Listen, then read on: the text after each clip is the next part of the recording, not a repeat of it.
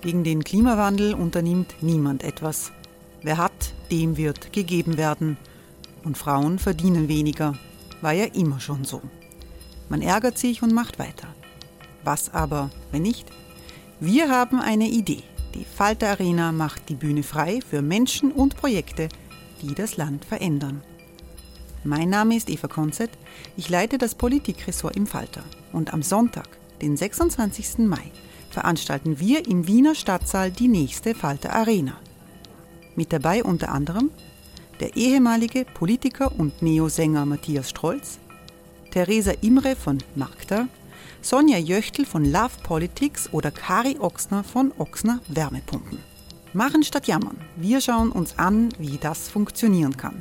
Kommen auch Sie vorbei. Alle Informationen und Tickets finden Sie unter falter.at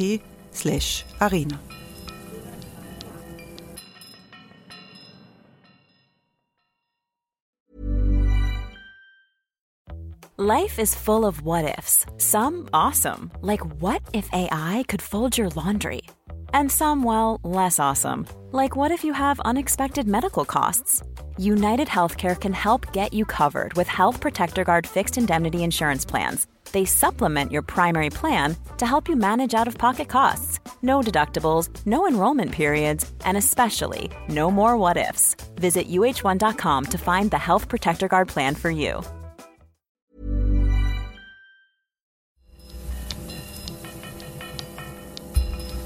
Falter Radio, der Podcast mit Raimund Löw. Sehr herzlich willkommen, meine Damen und Herren, zum Falter Radio für Donnerstag, den 13.12.2018. Es sind Chaostage in Europa. Der Kontinent steht im Bann des Machtpokers um den Brexit in London. Gleichzeitig blockiert die Revolte der Gelbwesten äh, Westen Präsident Macron in Frankreich. Die österreichische Ratspräsidentschaft in der Europäischen Union geht in Kürze zu Ende. Aber die Scharmützel rund um Türkisblau, die sind längst nur mehr ein Nebenschauplatz in Europa. Erklärungen erwarten wir in einer Runde mit hochrangigen Europaexperten. Ich begrüße die Außenpolitikexpertin Eva Nowotny. Willkommen. Eva Nowotny war unter anderem Botschafterin in London und Washington. Ich freue mich, dass EU-Vordenker Stefan Lehne gekommen ist. Hallo. Guten Tag. Stefan Lehne ist Europaexperte des amerikanischen Think Tanks Carnegie Europe. Er war an führender Stelle im Auswärtigen Dienst in Brüssel und in Wien tätig. Und ich begrüße den Wiener Korrespondenten des Handelsblattes Hans-Peter Siebenhaar. Hallo. Guten Tag. Hans-Peter Siebenhaar ist auch der Chef des Verbands der Auslandsjournalisten in Wien. Man weiß eigentlich nicht, wo man anfangen soll bei all den Turbulenzen in Europa. Beginnen wir vielleicht mit Brexit. Da ist nur eines klar, es ist alles unklar. Wir zeichnen diese Episode Mittwochnachmittag auf. Da ist das Schicksal von Theresa May als britischer Premierministerin noch völlig unklar. Ich möchte daher mm, nach einer grundsätzlichen Einschätzung fragen, was ist eigentlich das europäische Interesse in diesen Turbulenzen? Wem soll man als äh, proeuropäischer Bürger die Daumen halten? Äh, der Theresa May, Personen oder auch vom Programm her? Soll man diesem jetzt ausgehandelten Deal die Daumen halten, dass das funktioniert, Stefan Lehne? Ich glaube, das muss jeder Europäer für sich selbst entscheiden. Äh, ich persönlich würde mich sehr wünschen, wenn die Brexit-Entscheidung rückgängig gemacht werden könnte. Das ist derzeit keine sehr wahrscheinliche Variante, aber es ist eine Variante, die den letzten Wochen trotzdem an Plausibilität gewonnen hat. Im Augenblick sieht es ja so aus, als würde das britische Parlament überhaupt nichts entscheiden können. Weder die Ablösung von May, noch den Sturz der Regierung, noch die Annahme des May-Plans, also ihres Plans, noch eine Norwegen-Lösung, noch ein neues Referendum. Also die Sache ist vollkommen und vollkommen blockiert. Ich glaube, dass May damit rechnet, dass je näher der Austrittstermin kommt, der 29. März, desto mehr wird die Wirtschaft in Panik verfallen, der Pfund abstürzen und das wird Druck ausüben auf die Abgeordneten, dass sie doch noch äh, ihren Vertrag äh, annehmen werden.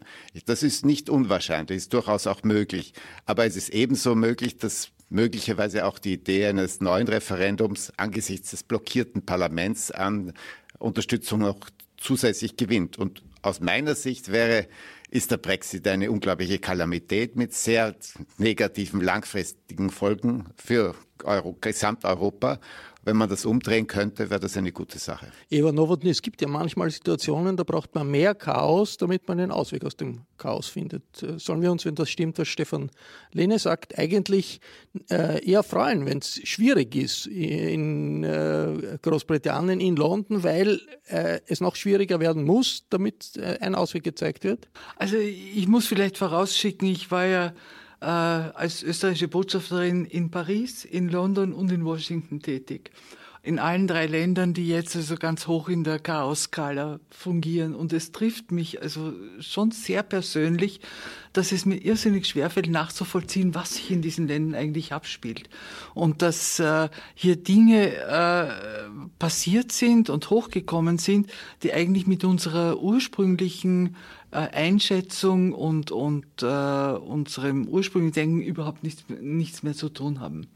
Äh, ich glaube, dass äh, es das Beste, was man sich wünschen könnte, wenn eine Situation eintrete, in der die Brexit-Entscheidung rückgängig gemacht wird. Sowohl für Europa als auch für Großbritannien. Und das geht die, eigentlich nicht, wenn Theresa May ja, sich durchsetzt. Das, das heißt, geht nicht, wenn Theresa May sich durchsetzt. Das heißt, die zweite Variante die man sozusagen als eine noch als halbwegs positiv bezeichnen könnte, wäre ein geordneter Rückzug äh, nach einem geordneten Plan, äh, um den sich also alle Seiten bemüht haben in den letzten zwei Jahren äh, der natürlich auch auf große Widerstände stößt. Und da wird es ja jetzt problematisch, nicht? Denn die, es gibt eine ganz starke Bewegung in Großbritannien, wie wir wissen, die eigentlich einen harten Brexit favorisieren, aus einer völligen Fehleinschätzung der Situation und voll gepumpt mit eigenen Illusionen, äh, die sie sich machen über ihre eigene brillante Zukunft in dem Moment, wo sie ein, ein freischwebendes Inselstädtchen dann äh, im Atlantik sind, nicht? Äh, das heißt, also die, die Wahrscheinlichkeit, dass die, die Lösung, die zwischen EU und Theresa May ausgearbeitet wurde, äh, wirklich Realität wird, ist da, aber sie ist meiner Meinung nach auch nicht sehr wahrscheinlich. Hans-Peter Siebener, Deutschland ist mit sich selbst beschäftigt, ziemlich stark. Gleichzeitig äh, ist man sehr direkt betroffen davon. Wenn das schief geht in London und es einen Hard Brexit gibt, wäre wahrscheinlich die deutsche Wirtschaft stärker betroffen als viele andere Staaten. Äh, hat man im Hintergrund auch solche Hoffnungen oder sieht man auch die Möglichkeit, wie das hier angesprochen wurde, dass vielleicht es doch ein, eine, äh, die Möglichkeit gibt, Brexit rückgängig zu machen, wenn das Chaos größer wird in London, zu groß wird in London? Ich glaube, dass vor allem die paar Quadratkilometer in Berlin Mitte, das politische äh, Deutschland mit sich selbst beschäftigt ist. Die Wirtschaft blickt natürlich auf die globalen Märkte und sie blickt mit äh, zunehmender Sorge und vielleicht auch ein Stück weit Angst auf diese Märkte. Wir hatten es gerade, äh, gerade gesehen. Die Volatilität des Pfunds ist auch Ausdruck der vol politischen Volatilität und der hat zugenommen. Ich glaube, äh, ich glaube, bei vielen Unternehmen, bei vielen Betroffenen ist eher der Eindruck, äh, wie mal einst äh, Bert Brecht formuliert hat, wer, äh, wer A sagt, muss nicht B sagen, wenn A falsch ist. Also man wünscht sich sozusagen in welcher Form auch ein, ja, ein Rückgängigmachen äh, dieses Brexits. Das muss ja nicht unbedingt heißen, dass es jetzt im parlamentarischen oder politischen Prozess unmittelbar ähm, schon der Fall ist. Man könnte ja auch ähm, mutmaßen, dass es tatsächlich zu einem geordneten, ungeordneten Brexit Brexit kommen wird. Aber das muss ja nicht äh, in alle Ewigkeit in Stein gemeißelt sein. Warum denken wir nicht über die Möglichkeit nach, vielleicht nach einer gewissen Zeit tatsächlich mit Plebiszit oder ohne Plebiszit nochmal darüber nachzudenken, ob äh, den Großbritannien äh, zurückkehren kann. Wir kennen andere internationale Organisationen, beispielsweise die hier in Wien beheimatete OPEC, das Ölkartell. Dort können sie austreten und eintreten. Das ist nur bedingt vergleichbar, natürlich. Aber äh, beide sind Organisationen, die sich ja sozusagen wirtschaftliche Zusammenarbeit in erster Linie widmen. Insoweit würde ich äh, das Ganze nicht so dramatisch und nicht so endgültig sehen. Ich glaube an den Pragmatismus der Europäer und ich, brauche, ich glaube auch an den Pragmatismus äh, der Briten, der vor allem, und das sagte bereits Herr Lehner, ökonomisch getrieben ist. Ein Exit vom Brexit könnte es wahrscheinlich geben, indem man alles auf die lange Bank schickt, eine Möglichkeit, oder indem es ein neues Referendum gibt, das anders ausgeht. Kann man sich vorstellen, dass am Ende doch einer sehr schmerzlichen, tief aufwühlenden Erfahrung die Europäer mit den Briten wieder in konstruktiver Weise zusammenarbeiten oder werden dann doch nicht so, so viel Bad Feelings bleiben, dass äh, man am Ende doch ziemlich belämmert dasteht als Europäische Union? Also der EuGH hat am Montag entschieden, dass äh, Großbritannien auch aus eigener Kraft den Artikel 50 wieder zurückziehen kann, den Antrag und deshalb die ganze Sache sozusagen abblasen kann. Das war rechtlich umstritten bis jetzt. Seit Montag ist das ganz klar. Äh, wahrscheinlicher ist es, äh, dass die Regierung das nicht machen würde, dass aber möglicherweise das Parlament nicht in der Lage ist, einen geordneten Ausstieg zu, äh, zustande zu bringen. Und dann die, äh, das Inkrafttreten des Brexit aufgeschoben wird. Auch das ist möglich, aber das setzt voraus eine Entscheidung des Europäischen Rats, eine einstimmige Entscheidung des Europäischen Rats, geben die es geben würde, weil die Kalamität des No-Deal-Brexit ist viel schlimmer. Und dann ist schon denkbar, dass natürlich äh, in diesem Zeitraum sich politisch alles Mögliche tut in Großbritannien. Vielleicht stürzt dann die Regierung wirklich, vielleicht ist dann eine andere Regierung, äh, will den Kurs überhaupt ändern. Und was auch möglich ist, ist jetzt ja vereinbart, es gibt eine zweijährige Übergangsfrist, äh, die mit dem 29. März beginnt. Und in diesen zwei Jahren kann sich die politische Konstellation auch wieder ändern. Also es ist durchaus möglich, aber viele Europäer und auch viel, manche Briten sind der Meinung, dass es nicht günstig wäre, wenn man so eine Art Jojo-Situation hätte, dass einfach Großbritannien jetzt möglicherweise durch ein weiteres Referendum mit 52 Prozent für den Verbleib stimmt, die 48 äh, Unterlegenen aber äh, felsenfest entschlossen sind, diese Entscheidung bei erster Gelegenheit wieder umzudrehen. Also diese, diese Situation des Schwankens ist natürlich auch für alle Beteiligten ungünstig. Viel besser wäre, wenn eine Entscheidung zustande kommt, die äh, nachhaltiger wäre für eine längerfristige Regelung des Verhältnisses zwischen Brüssel und London. Vorreiter in Europa für Veränderungen, vor allem für die Integration, war immer Frankreich. Und der französische Präsident Macron war auch äh, der, der in den letzten Jahren die äh, am weit, äh, sehr weitgehenden Vorschläge gemacht hat, wie Europa umgebaut werden soll. Er steht jetzt vor einem innenpolitischen Desaster mit der Bewegung der Gelbwesten. Er hat nachgeben müssen in vielen Punkten. Er muss wahrscheinlich seine Budgetziele überschreiten. Er ist angeschlagen. Sind diese Reformvorschläge, die von ihm gekommen sind, jetzt weg? Sind die vergessen oder sind die noch am Tisch, Eva Nowotny?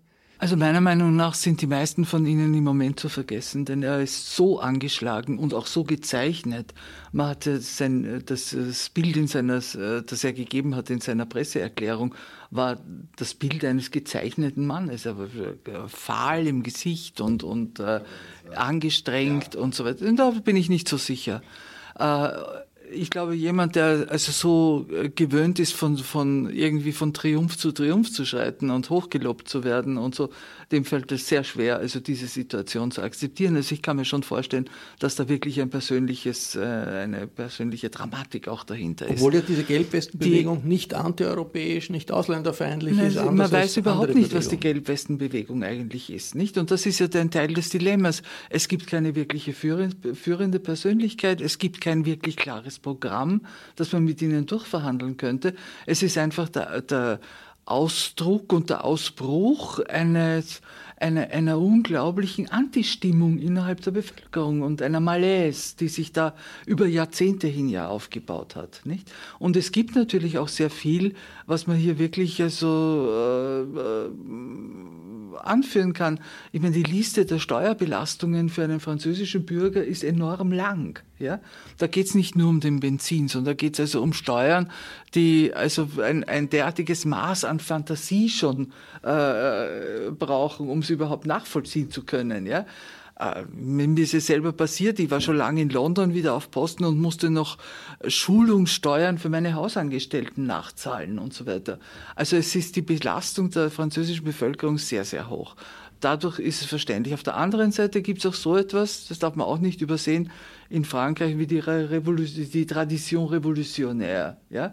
Also man liebt Revolten. Alle paar und das alle ununterbrochen Aufmärsche und große Manifestationen.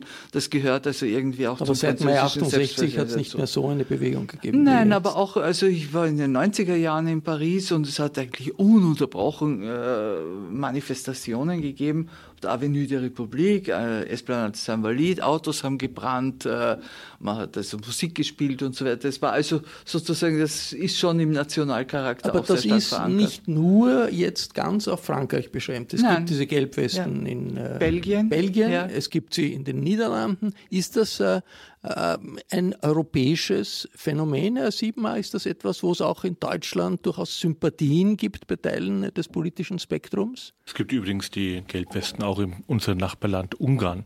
Also die Opposition, die jetzt äh, Sturm läuft gegen das sogenannte Sklavengesetz beziehungsweise die Reform des, Arbeits, äh, des Arbeitsgesetzes trägt ebenfalls äh, Gelbwesten, wie wir am vergangenen Samstag in Budapest gesehen haben. Das waren sozusagen demokratische Oppositionelle gegen Orban oder was Das, waren waren, das das, war, das war schlichtweg äh, Arbeiter und Angestellte, die nicht bereit sind, wie von der Regierung gewünscht, pro Jahr 400 äh, Überstunden zu leisten, die abgegolten werden können vom Unternehmen innerhalb von drei Jahren. Und bislang war es ja nur ein Jahr. War Nein, die eine große Bewegung in Ungarn? Ich frage nur nach. äh, Ja, es ist auf jeden Fall eine Bewegung, die sich in der Lage sieht, mit einem Generalstreik zu drohen. Es gab am vergangenen Samstag eine große Demonstration mit mehreren tausend Mitgl- Mitgliedern und ähm, es gibt darüber hinaus natürlich auch Unterstützung aus dem Ausland. Also beispielsweise die IG Metall unterstützt den ungarischen äh, Gewerkschaftsbund, Also weil doch eine europäische Bewegung. eine, Nein, nein, das Ja, würde aber ich la- nicht lassen wir ihn noch, noch, noch zu Ungarn. Sie, Ähm, ähm, insoweit gibt es da durchaus auch Unterstützung, weil eben die ungarischen Arbeitnehmer beklagen, dass dieses Gesetz angeblich oder tatsächlich, wir wissen es nicht, äh, auch aus der Feder der deutschen Investoren stammt. Äh, Siemens, Audi, Mercedes sind ja mit großen Werken dort, äh, dort vorhanden. Also ich glaube, das ist durchaus ähm, äh, vielleicht über Frankreich hinaus hinausweisende Aufstand der Entrüsteten, wenn man mal auch vor Jahren gesehen hat mit den Indignatos ähm, in Spanien. In Deutschland wird die Bewegung mit großer Aufmerksamkeit verfolgt. Ähm, hat ganz, ganz einfach einen, einen, simplen Grund. Vor Jahren ging es ja auch, äh, gingen ja auch viele tausend Menschen überall in Deutschland auf die Straße gegen die Hartz-IV-Reformen, die eine sozialdemokratisch-grüne Regierung durchgepeitscht hat und die letzten Endes die, Demo die Sozialdemokraten um den Rückhalt in die Arbeitnehmerschaft gebracht haben. Insoweit finde ich es klug und verständlich, dass Macron diesen massiven Rückzieher gemacht hat, dass er tatsächlich etwas tut ähm, äh, für die Menschen, die auf die, auf die Straße gehen und nicht wie die deutsche SPD oder die Grünen ein äh, Gesetz äh, verabschiedet, das letzten Endes äh, das Hartz-IV-Gesetz damals. Genau, die, die hat sogenannten H4-Reformen benannt nach einem äh, wegen Korruption verurteilten äh, Volkswagen-Manager, ähm, sondern eben da sich viel flexibler zeigt. Also ich glaube, man kann sogar als politische Elite vom Beispiel Macron lernen. Einspruch. Äh, Ja, ich sehe keine Lehne. europaweite Bewegung. Das Ganze ist viel zu amorph, um irgendwie äh, wirklich charakterisiert zu werden. Was revolutionär daran ist und was nie vorgekommen ist, auch in der revolutionären Tradition Frankreichs, ist, wie sich das organisiert. Weil bei, bei allen früheren Aufständen sind entweder Studentenverbände oder Gewerkschaften dahinter gestanden. Und das war jetzt wirklich eine spontane Aktion, die ich glaube von einem Tankstellenwärter und einer Kellnerin gemeint lanciert worden ist. Und dass das möglich ist, durch das Internet heute innerhalb von Stunden eine Mobilisierung für hunderttausende Leute zu erreichen, das ist wirklich etwas, was es bisher nicht gegeben hat. Und das wird zur Volatilität der Politik massiv beitragen. Aber die Schwierigkeit, die damit verbunden ist, es gibt damit auch keinen Verhandlungspartner. Also es wird niemanden geben können, der verbindlich für die gelben Westen sagen kann, jetzt ist genug, jetzt sind wir zufrieden. Äh, Das Ganze ist sozusagen unglaublich schwer zu steuern und die Entwicklungsmöglichkeit in eine institutionalisiertere Form des Protestes, die sehe ich im Augenblick nicht, weil da fehlt das Personal, personelle Substrat. Jemand, der sich auch zu Wort gemeldet hat zu den Gelbwesten, das ist der amerikanische Präsident Donald Trump. Er hat das begrüßt auf Twitter als eine Revolte gegen das Klimaschutzabkommen von Paris. Die Demonstrationen haben begonnen gegen eine Ökosteuer auf Diesel und der Donald Trump äh, hat ja dieses Klimaschutzabkommen auch aufgekündigt. Der ehemalige Berater, Chefberater von Trump, Steve Bannon, war am 8. Dezember Stargast bei einer Veranstaltung des rechtsextremen Flams Belang im flämischen Parlament in Brüssel. Dort hat Bannon gefeiert, dass Paris brennt, wie er sagt. Er feiert, dass London in der Krise steckt und er glaubt, dass der UNO-Migrationspakt von Marrakesch, bei dem es auch gegangen ist bei dieser Veranstaltung, tot ist. Hören wir hinein, wie Bannon die Situation in Europa aus der Sicht der Rechtsextremen zeichnet. Paris is burning, London's in crisis. In the Marrakesh Global Compact on migration is dead before it's signed. Hey, it's Ryan Reynolds, and I'm here with Keith, co star of my upcoming film, If, only in theaters, May 17th. Do you want to tell people the big news? All right, I'll do it. Sign up now and you'll get unlimited for $15 a month in six months of Paramount Plus Essential Plan on us. Mintmobile.com slash switch. Upfront payment of $45 equivalent to $15 per month. Unlimited over 40 gigabytes per month. Face lower speeds. Videos at 480p. Active Mint customers by 531.24 get six months of Paramount Plus Essential Plan. Auto renews after six months. Offer ends May 31st, 2024. Separate Paramount Plus registration required. Terms and conditions apply if rated PG.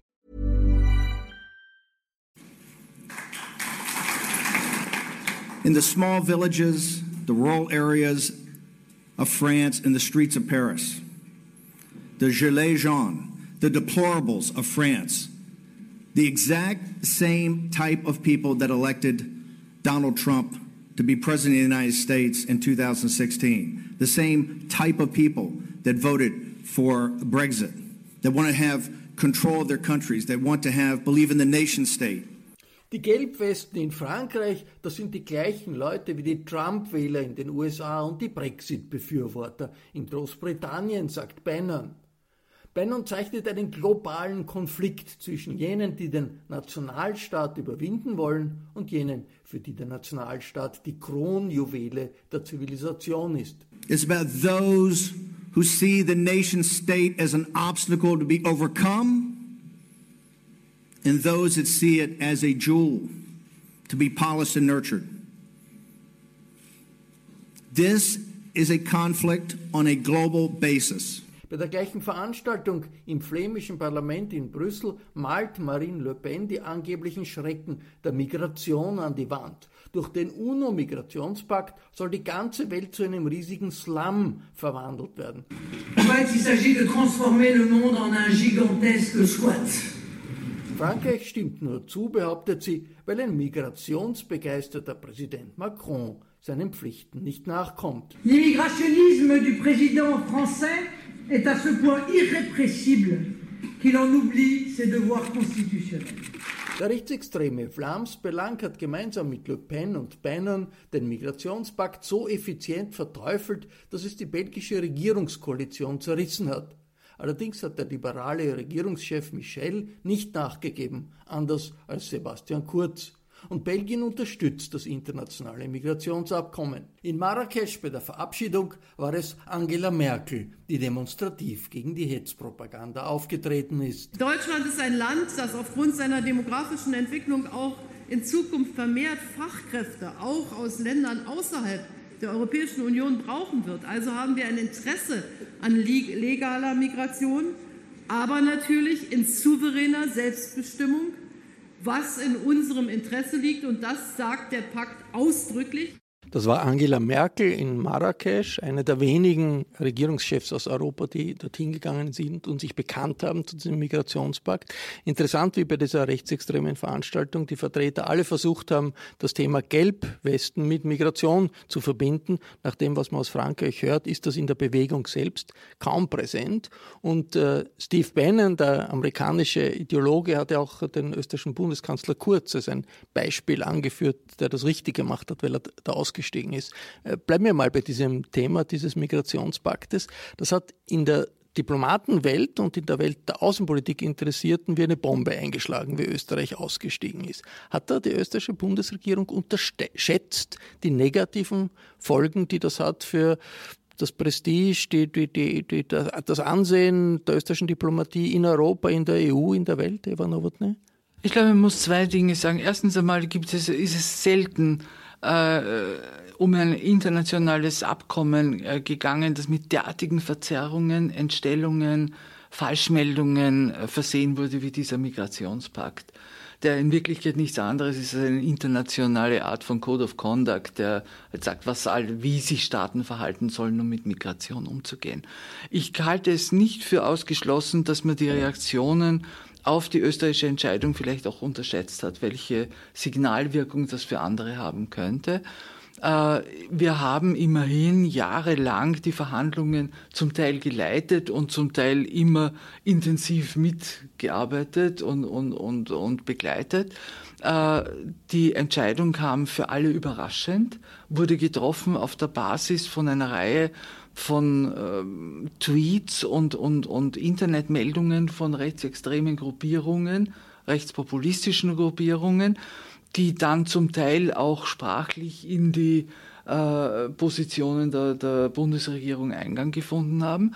Und, und sprachlich ich, Eingang? Ja, rechtsextreme ja, ja, Worte und von, zwar? Ja, ja, ja. Äh, zum Beispiel, äh, dass man äh, Formulierungen, die sich also in diesen Aussendungen der Rechtsextreme nahezu gleich wiederholt hat. In, Regierungs in Regierungsdokumenten.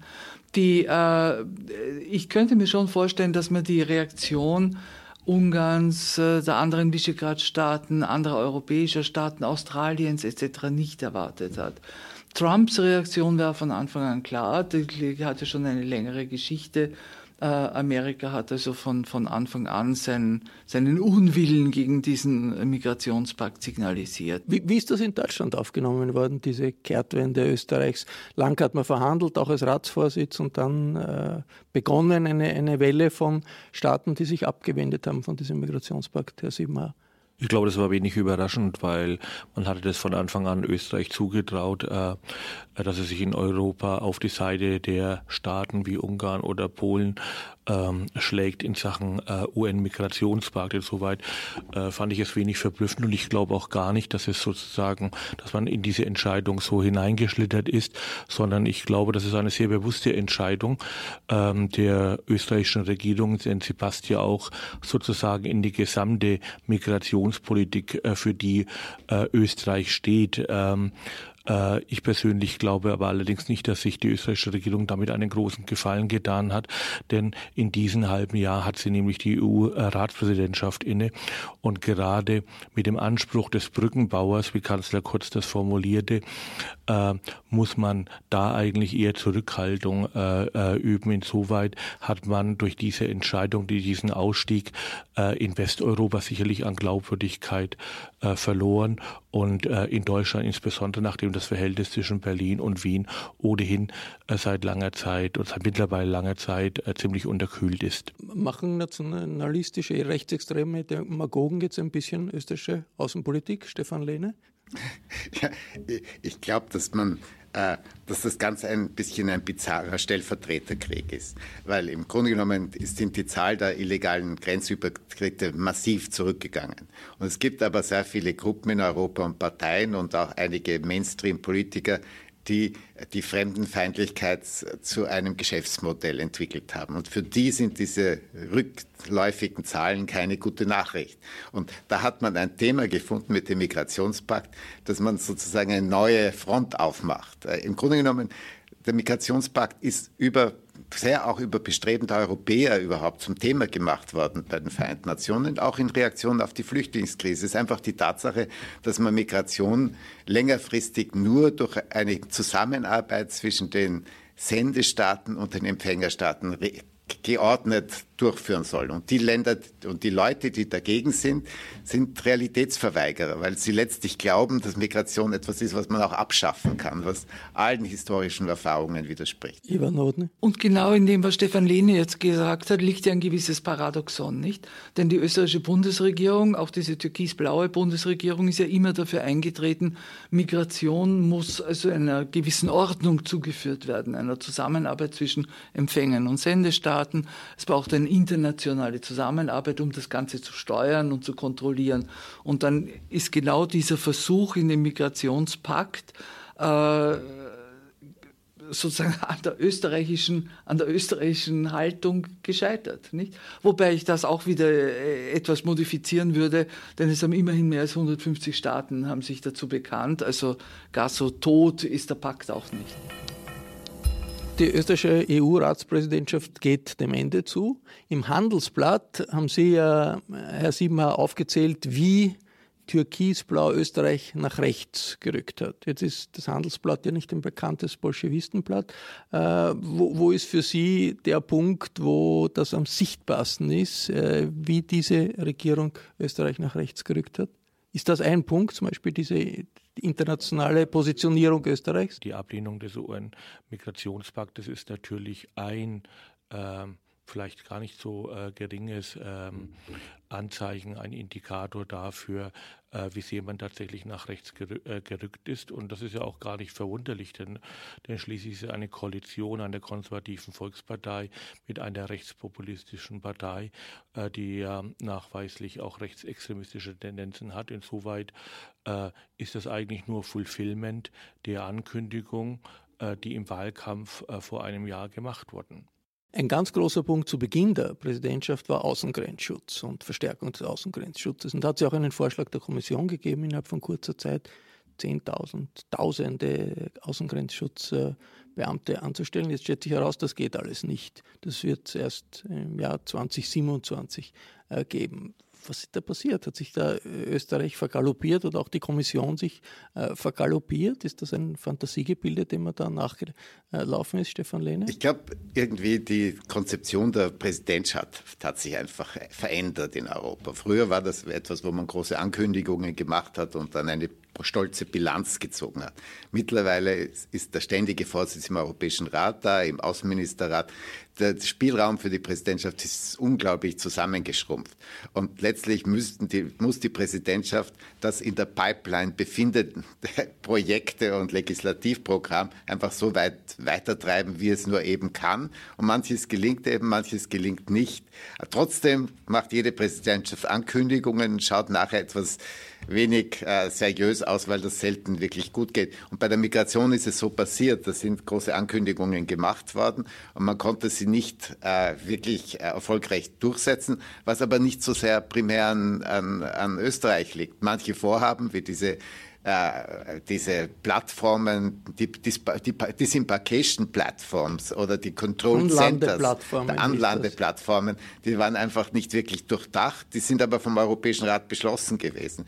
Die Sache mit Frontex, die Aufstockung, so viel braucht man so, so schnell nicht. Das zeigt ja auch die rückgängigen Flüchtlingszahlen. Das war sozusagen der Plan der Kommission, das bis 27 zu machen, war für sich ein vernünftiger Plan. Und die Ankündigung von Sebastian Kurz, das bis 20 schon voranzuziehen, war einfach ein bisschen euphorisch gesehen. Also ich glaube, wird das nicht so schlimm sein.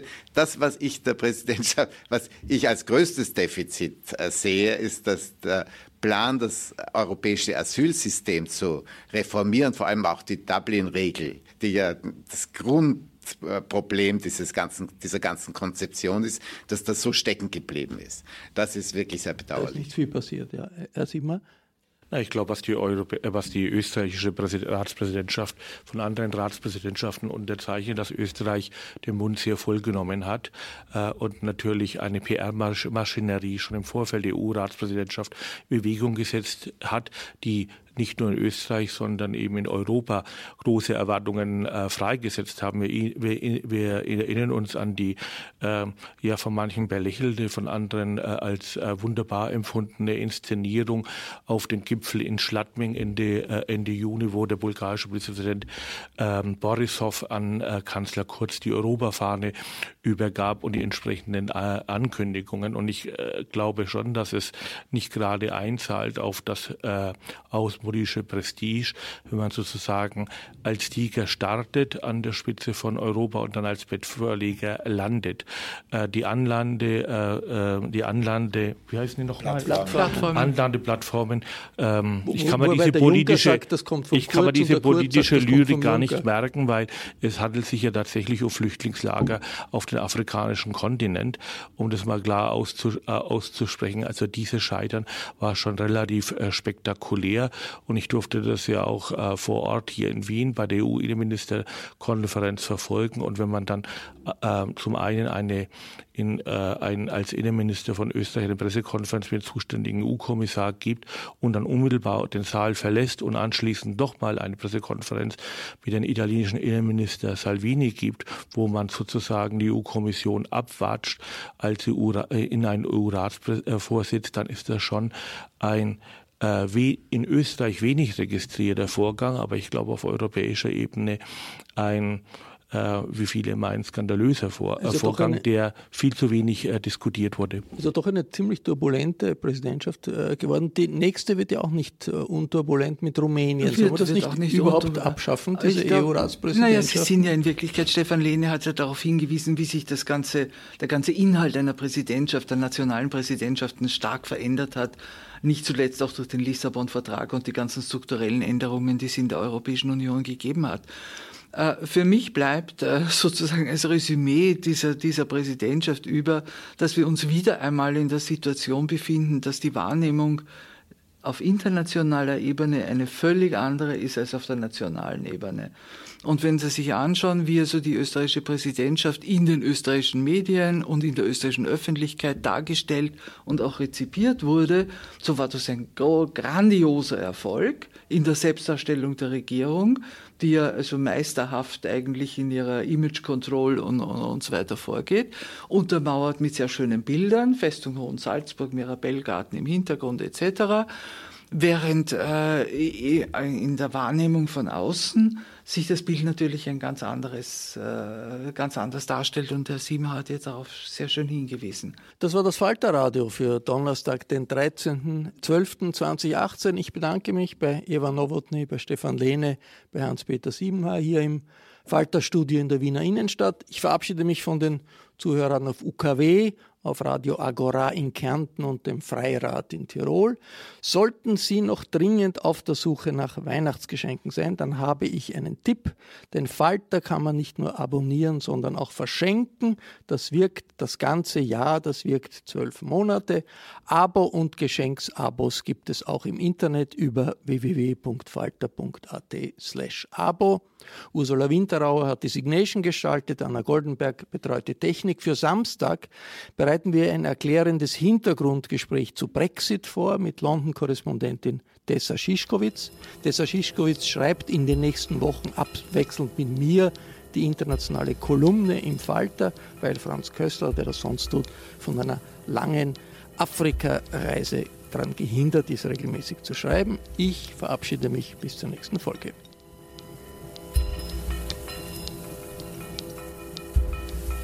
Sie hörten das Falterradio, den Podcast mit Raimund Löw.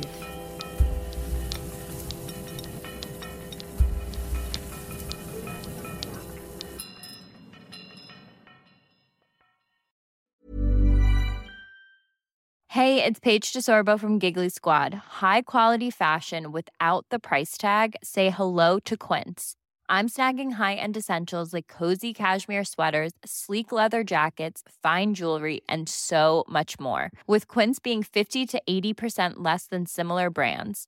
And they partner with factories that prioritize safe, ethical, and responsible manufacturing. I love that. Luxury quality within reach. Go to quince.com slash style to get free shipping and 365-day returns on your next order.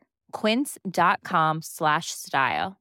Imagine the softest sheets you've ever felt. Now imagine them getting even softer over time. That's what you'll feel with Bowl and Branch's organic cotton sheets. In a recent customer survey, 96% replied that Bowl and Branch sheets get softer with every wash. Start getting your best night's sleep in these sheets that get softer and softer for years to come. Try their sheets with a 30-night guarantee. Plus, get 15% off your first order at bowlandbranch.com. Code BUTTERY. Exclusions apply. See site for details.